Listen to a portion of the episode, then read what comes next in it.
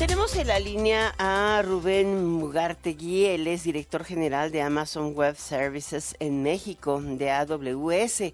Eh, a veces nos confundimos porque oímos Amazon, pero la verdad es que AWS es un es una empresa en sí misma gigante, es un corporativo y se le podremos decir es eh, yo lo, yo así lo considero, es uno de los primeros, el primero, segundo eh, gran almacenador de datos en la nube y operador de redes en la nube a nivel global.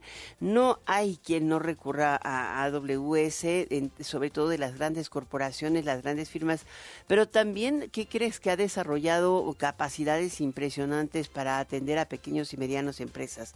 Hoy está anunciando que dada la expansión de demanda que ha tenido nuestro país en materia de servicios en la nube, van a realizar una inversión de 5 mil millones de dólares en México para construir un gran centro de datos, un gran almacenador, una gran nube mexicana, así lo voy a decir.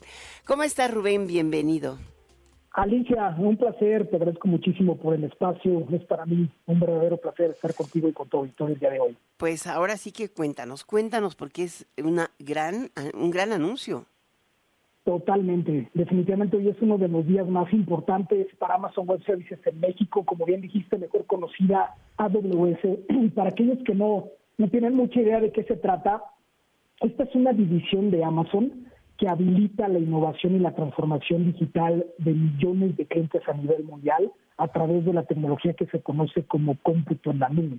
Para que todos lo tengan de forma más fácil, quizá en su mente, AWS está detrás, por ejemplo, de cada película que vemos en Netflix, eh, cuando, por ejemplo, rentamos una casa de fin de semana con Airbnb, también, por ejemplo, cuando vemos algunos deportes como las carreras de Fórmula 1, partidos de la NFL, esas estadísticas que hay detrás, pero, por ejemplo, también Amazon Web Services fue fundamental en la ayuda eh, de empresas como Pfizer, como Moderna, como AstraZeneca para que pudieran desarrollar la vacuna de COVID-19 en tiempo récord, de manera ágil y eficiente y segura. Entonces, eh, realmente hoy nos enorgullece, Alicia, que como bien comentaste, estamos lanzando una región en México con una inversión de más de 5 mil millones de dólares.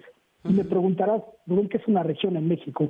Bueno, esto significa que tendremos un clúster de centros de datos. Nosotros los llamamos zonas de disponibilidad. y vamos a iniciar con tres en México, sumándolos a los 105 que ya existen eh, alrededor de 33 eh, regiones geográficas a nivel mundial. Y así como lo puntualizaste, la nube más grande del mundo. Perdón que, te interrumpa. Nosotros estábamos utilizando particularmente los centros de datos de California o de Estados Unidos por la misma vecindad, pero esto también abre una enorme posibilidad para la expansión en México, ¿no? Totalmente, totalmente. Ahora cualquier tamaño de empresa, no importando si es un startup, una pyme, una multinacional, empresas públicas o privadas, van a poder almacenar de forma segura a nivel local y poder satisfacer la creciente demanda de servicios, no solo para México, sino también para América Latina. Ahora ustedes se van a establecer en, Querétaro, ¿no? Así es, correcto. Vamos a estar ubicados en Querétaro. ¿Por qué Querétaro? Mira, es una decisión 100% técnica. La verdad es que al final del día nosotros, antes de construir un centro de datos, dedicamos infinidad de horas a evaluar todo tipo de vulnerabilidad posible para diseñar, implementar y probar los controles que garantizan que nuestros sistemas y la tecnología eh, contrarresten cualquier riesgo. Y esto, por ejemplo, incluye aspectos, aspectos físicos como desastres naturales, inundaciones o terremotos. Y Querétaro es un lugar muy noble para poder eh, eh, poner sobre la mesa una arquitectura como la que estamos haciendo. Ahora, eh, eh, hábleme un poquito más de AWS. Yo tengo entendido que son 15 zonas, me decía, las que pretenden lanzar y cinco regiones. Estaríamos considerando aquí una región, México. Así es, esta es una región que tiene tres zonas de disponibilidad, lo cual se traduce en tres centros de datos que se suman a las 105 que ya existen a nivel mundial. Así es. Ahora, en el caso de las de las 15 zonas, ¿dónde están? No, son 105, están en 33 ah. lugares alrededor del mundo, en diferentes eh, regiones geográficas a nivel mundial. Estas tres, que se suman a estas 105, van a estar en, el estado de Querétaro.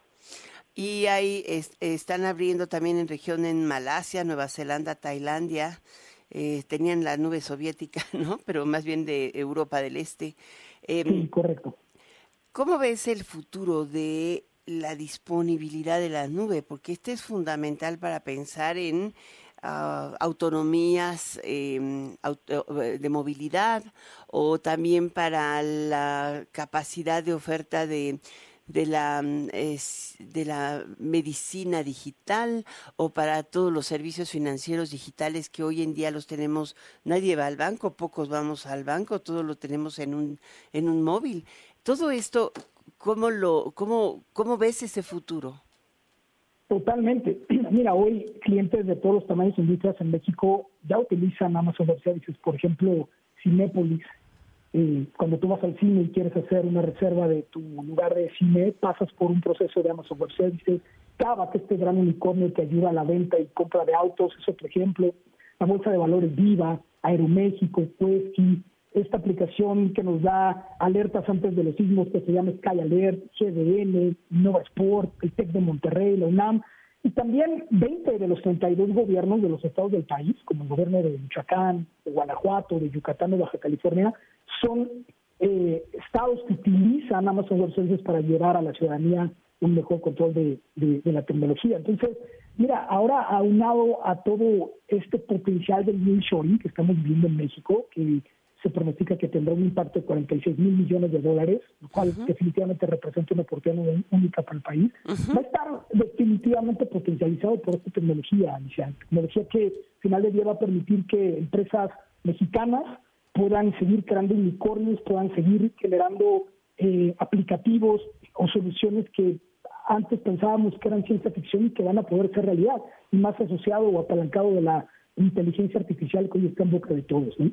Mm, la última, digo, es que cada vez que pienso en esto, eh, esta es una gran infraestructura, pero ¿qué posibilidades o qué, qué seguridad tienes de tener una zona donde, donde no se apague? O sea, la continuidad en la nube es fundamental.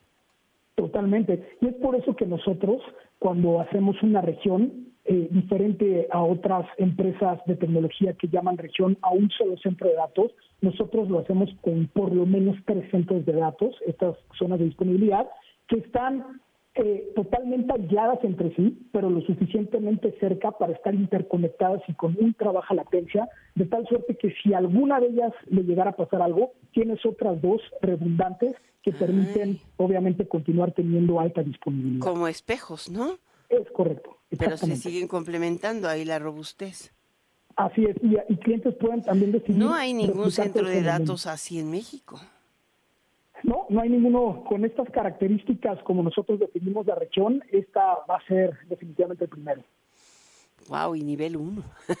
Muchísimas gracias por platicar con nosotros tan ampliamente, Rubén Mugartegui, director general de AWS en México, de Amazon Web Services. Se me hace bien raro decir el nombre completo porque yo siempre digo AWS o AWS, es más fácil. Muchas gracias, Rubén.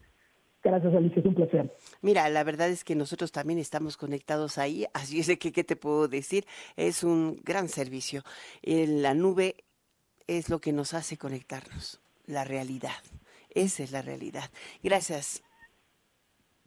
Gracias, Alicia. Un honor tenerla, tenerlos con nosotros. Gracias, gracias.